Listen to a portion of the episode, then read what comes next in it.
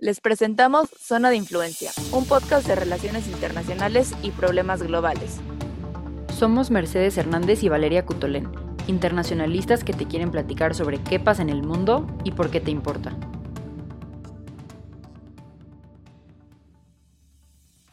Hola a todas y todos. Este es el segundo episodio de la segunda temporada de Zona de Influencia. Hoy hablamos sobre las implicaciones que tienen las vacunas en general y, claro, la vacuna del COVID en la seguridad internacional. Nuestro invitado hoy es el embajador Miguel Ángel González Félix, maestro en Derecho Internacional por la Universidad de Houston y abogado por la Universidad Iberoamericana. Es un embajador de carrera de la Secretaría de Relaciones Exteriores, con más de 30 años de experiencia diplomática en Europa y Estados Unidos. También es catedrático de Relaciones Internacionales y Derecho Internacional, y experto en Derecho y Legislación de los Estados Unidos. El embajador es también consultor en diversos despachos internacionales en México y en Estados Unidos. Aquí está nuestra conversación sobre vacunas y seguridad internacional. El hecho de que millones de niñas y niños en países en desarrollo sobrevivan y tengan una buena calidad de vida en la adultez es gracias a las vacunas justamente, debido a que crean esta inmunidad contra una enfermedad al estimular la producción de anticuerpos, y aunque pareciera una tecnología relativamente nueva, en realidad se traza hasta los años 1000. Sin embargo, fue hasta el siglo XX que se hizo mayor investigación y creación de vacunas, como que fue este pedazo de desarrollo tecnológico en este tema, y obviamente tenemos algunas principales vacunas que son pues aquellas que encontramos en las principales campañas de vacunación alrededor del mundo, sobre todo en los países en desarrollo, que son pues algunas conocidas como la tuberculosis, la poliomielitis, el sarampión, las paperas, la difteria, la hepatitis, hasta la influenza y la varicela, entre muchas otras. El día de hoy tenemos al embajador Miguel Ángel Félix para discutir la importancia de las vacunas para la seguridad internacional y queremos empezar de lleno. Siendo usted un experto en el ámbito internacional, le preguntamos, ¿qué rol tienen los organismos internacionales y los gobiernos nacionales, entre ellos México y Estados Unidos, en cuanto a la vacunación universal? Mira, eh, Mercedes, en este momento es básico el rol de organismos internacionales y gobiernos nacionales porque eh, en toda la historia de la humanidad, y aunque ha habido épocas de epidemias muy fuertes, eh, no habíamos tenido una crisis de seguridad sanitaria tan grande como esta.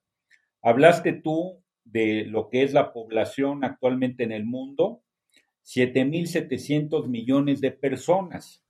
Eso da una idea de la magnitud del fenómeno que estamos teniendo con la pandemia del coronavirus en este momento. Y lo segundo que te quiero comentar, que este es un dato muy, muy importante, que poca gente sabe o que poca gente lo ha hecho notar.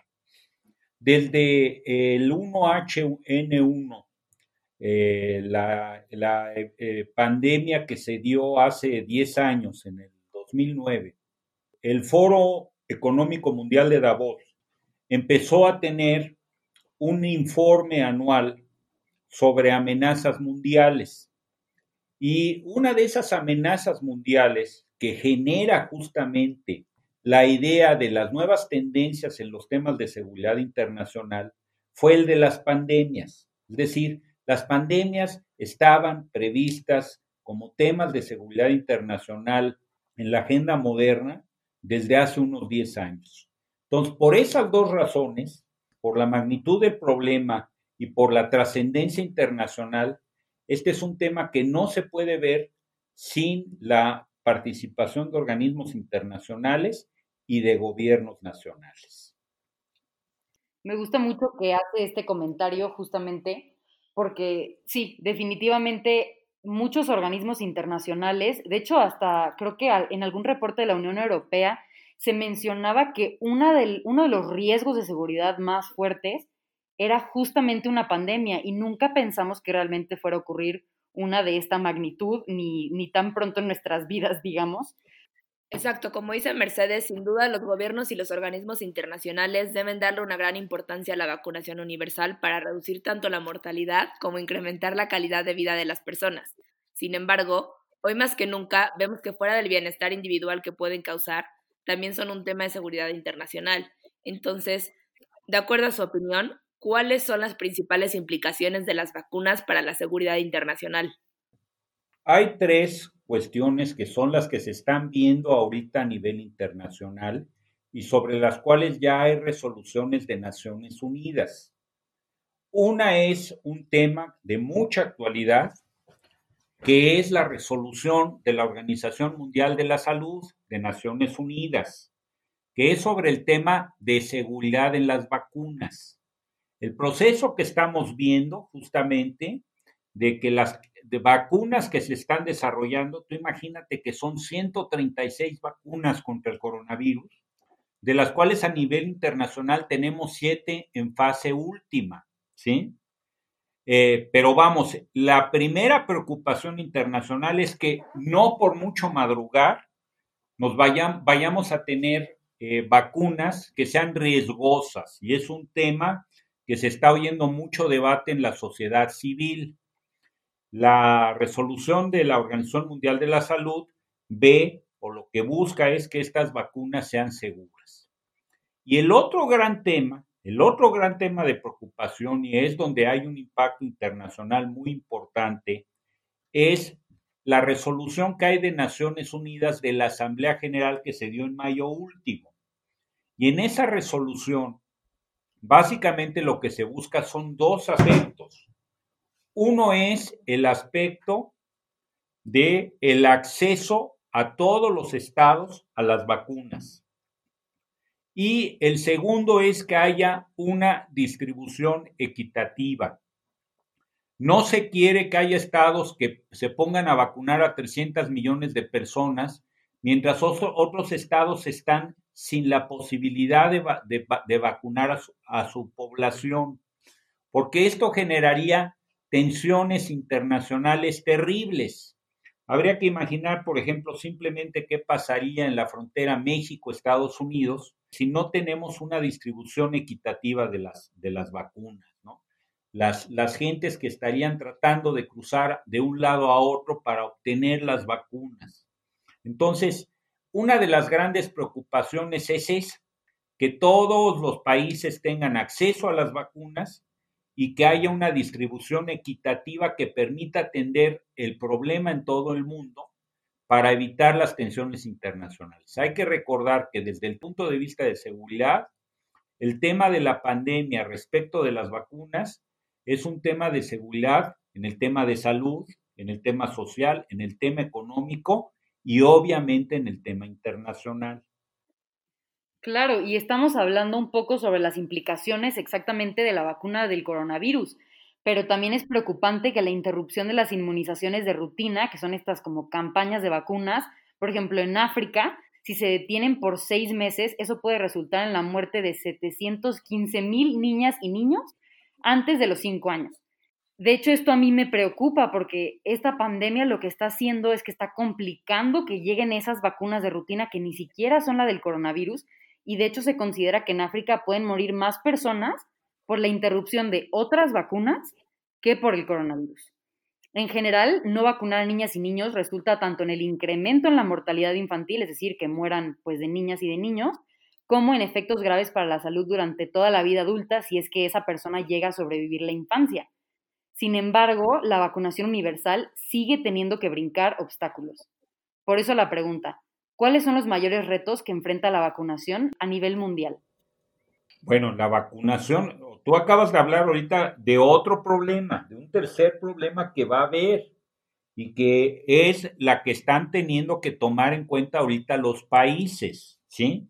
Que es cómo va a ser la forma en que se van a aplicar estas vacunas. O sea, tenemos que entender que el primer número de producción de, de vacunas va a ser un número limitado, que pensando que se puedan, eh, que los estados puedan acceder y que pueda hacer una distribución equitativa, eh, no va a haber suficientes vacunas para toda la población y que los propios estados van a tener que priorizar a quiénes van a dar o cómo van a dar esas vacunas. Entonces, este es uno de los aspectos que es uno de los grandes retos a nivel de gobiernos nacionales, ¿sí?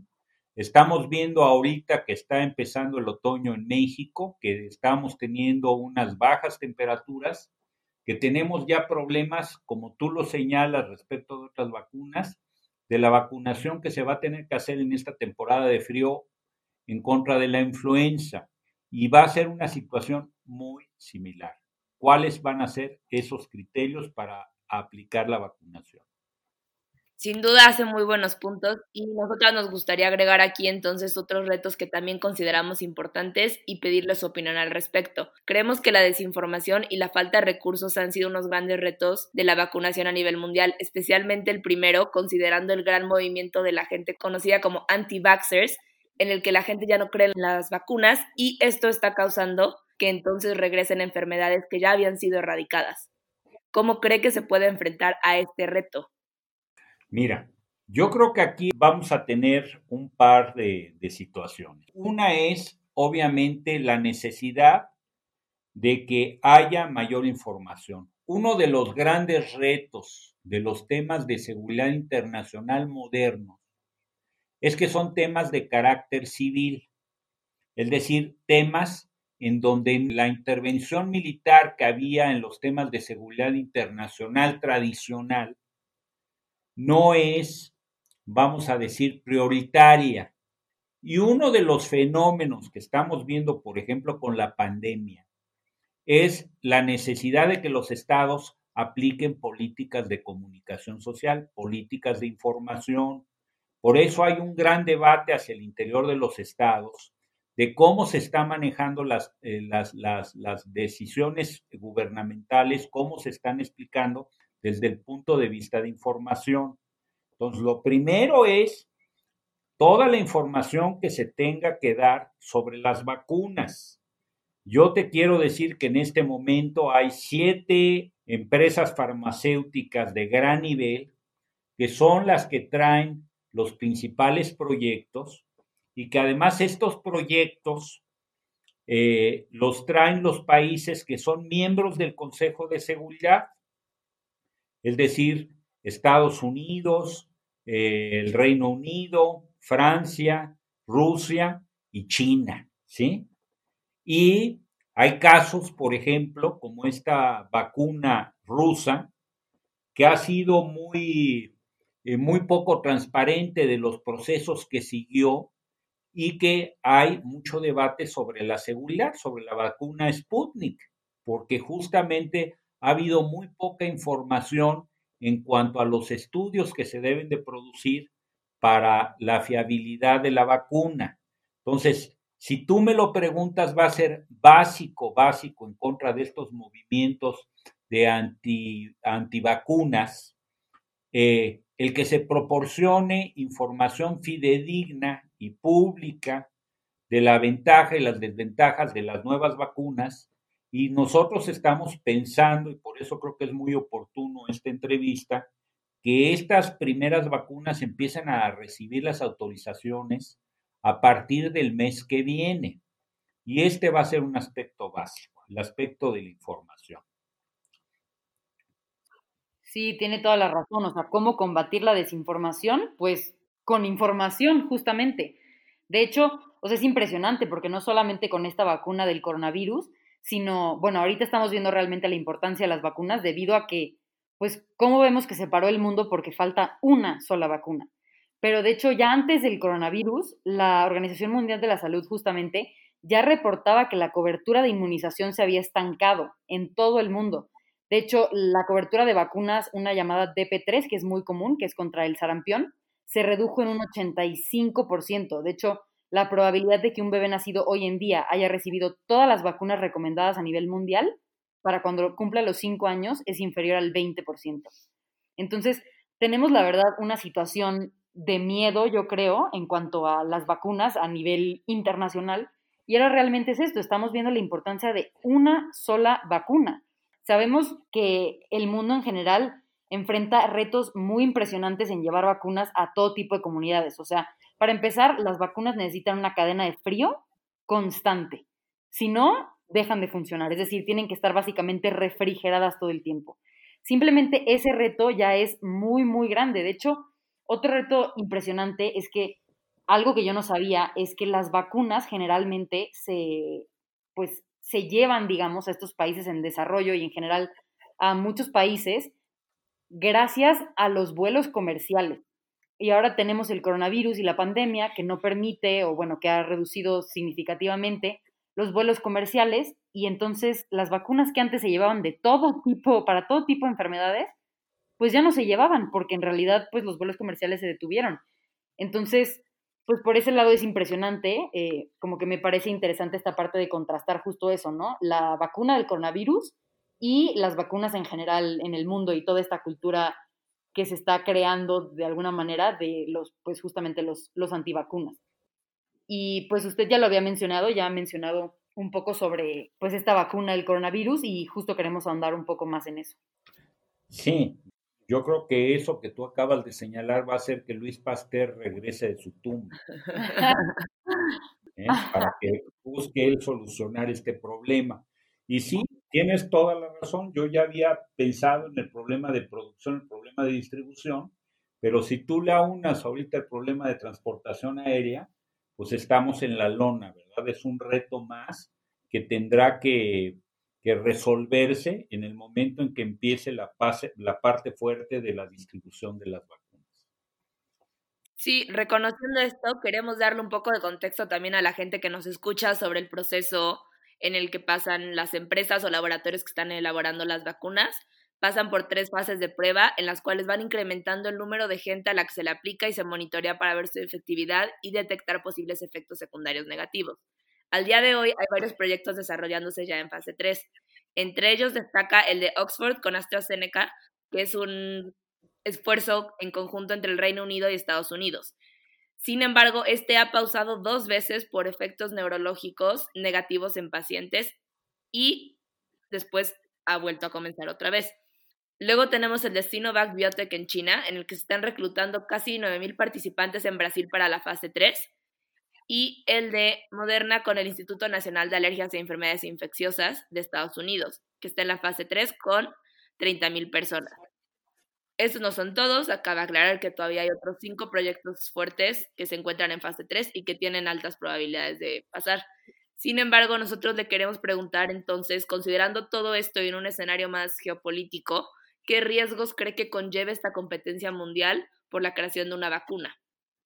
Mira, yo siento, y era uno de los puntos que, sentía yo que iban a aflorar en el momento que platicáramos esto, y obviamente hay una competencia a nivel internacional, ¿correcto? Y eso está haciendo que, por ejemplo, la vacuna haya generado conflictos y tensiones ahorita entre los Estados Unidos y China. El, el, presidente Trump está ahorita en el proceso de reelección y el día de hoy el presidente Trump, al no tener la vacuna, anunció que iba a dar 150 millones de pruebas rápidas en Estados Unidos. Está sintiendo una gran presión por la falta de, de, poder hacer el anuncio de la vacuna antes del 3 de noviembre próximo. Ese es un caso y obviamente ha generado tensiones con China. El otro caso ha sido el oportunismo de Putin, ¿verdad? Putin ha salido a, a decir que la primera vacuna es la vacuna rusa Sputnik, pero que es una vacuna que tú no la mencionaste porque justamente eh, le han faltado los estudios y los análisis, ¿correcto? Eh, y eso hace que, aunque tengamos todas estas vacunas, hay competencia de las zonas de influencias, dónde se van a llevar a cabo, cómo se van a distribuir, qué país va a ser el primero, dónde se van a dar, qué regiones. Eh, por ejemplo, de las principales que tú señalaste que, faltaban, de las, de las que hay, eh, simplemente China trae cuatro o cinco proyectos ya en fase terminal.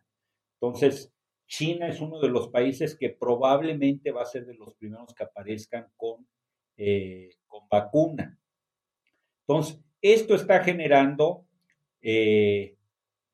una gran carrera una interrogante de quién la va a tener primero y, y obviamente la necesidad de una cooperación internacional muy intensa, que es uno de los trabajos que se están haciendo. En el caso de México, por ejemplo, el presidente López Obrador le ha pedido al canciller Ebrard que esta sea su tarea más importante en este momento. Y el canciller tiene ese punto, el punto de la cooperación internacional. Yo creo que, por ejemplo, nadie se imaginó el año pasado cuando el presidente López Obrador designó al doctor Juan Carlos de la Fuente, al doctor Juan, Juan de la Fuente, para que fuera el representante permanente de México ante Naciones Unidas, pues todo el mundo pensábamos que había sido muy disparatado mandar a un médico, a un, a un secretario de salud, exsecretario de salud, a ese puesto. Y fue a la, una vez que ocurre el fenómeno, pues México ha tenido un gran representante en Naciones Unidas, y, son gentes que pueden trabajar mucho justamente en este tema de cooperación internacional bajo las directrices que ya hemos señalado, la seguridad de las vacunas, el, el acceso irrestricto a las vacunas y la distribución equitativa de las mismas, que son grandes retos cada uno de ellos. Claro, es extraño que estamos en una situación de un problema de seguridad en el cual no tenemos una vacuna, pero si saliera una vacuna, que es lo que todo mundo quiere que ya salga lo más pronto posible, si esa vacuna tiene efectos negativos, de nuevo estamos en un problema de seguridad, como que estamos en una intersección ahí muy extraña. Y bueno, en otro tema usted ya había hablado un poco del Consejo de Seguridad y pues queríamos comentar esta resolución justamente que ya comentó igual, que presentó México en el Consejo de Seguridad al, ser un miembro no permanente, sobre el acceso a la vacuna. México presentó esta resolución diciendo que la vacuna contra el COVID tiene que ser equitativa, eficiente y oportuna. ¿Qué implicaciones prácticas tiene esto realmente para la vacunación contra el COVID? Es decir, ¿cuál es su opinión sobre cómo se va a traducir esta resolución a una actividad práctica en la que realmente una vacuna llegue a todo el mundo de manera equitativa, eficiente y oportuna? Mira, yo creo que aquí justamente lo que tenemos que ver es cómo generar los efectos de equilibrio que se requieren, porque el tema es, ante todo, un tema en los países como México, en los tú misma señalaste que muchos de los problemas de vacunación se dan en los países con menos desarrollo. Por ejemplo, señalaste África. ¿Qué es lo que ocurre? Que hay una tendencia en el sentido de que los países saquen las producciones y digan, primero vamos a vacunar a todos los nuestros, los países más desarrollados, y hasta que vacunemos a todos los nuestros, dentro de cinco o seis meses, vamos a empezar a dar vacunas a países, eh, a países menos desarrollados. Y yo creo que es ahí donde, donde está el más grande de los retos. ¿Cómo le vamos a hacer para que esa producción pueda llegar a los países que menos tienen, a los países que tienen más pobreza, a los países que están en una necesidad de empezar a vacunar, eh, eso independientemente de las prioridades de las gentes que son mayores, que tienen comorbilidades, que están en, en riesgo. Y ahí, pues tiene que haber fondos privados. Por ejemplo, el caso en México de la Fundación Slim, que se comprometió con AstraZeneca a producir 300 millones de vacunas para distribución en América Latina, eh, en caso de que la vacuna de AstraZeneca sea una vacuna viable y que se apruebe, pues es una forma justamente de generar este tipo de equilibrios.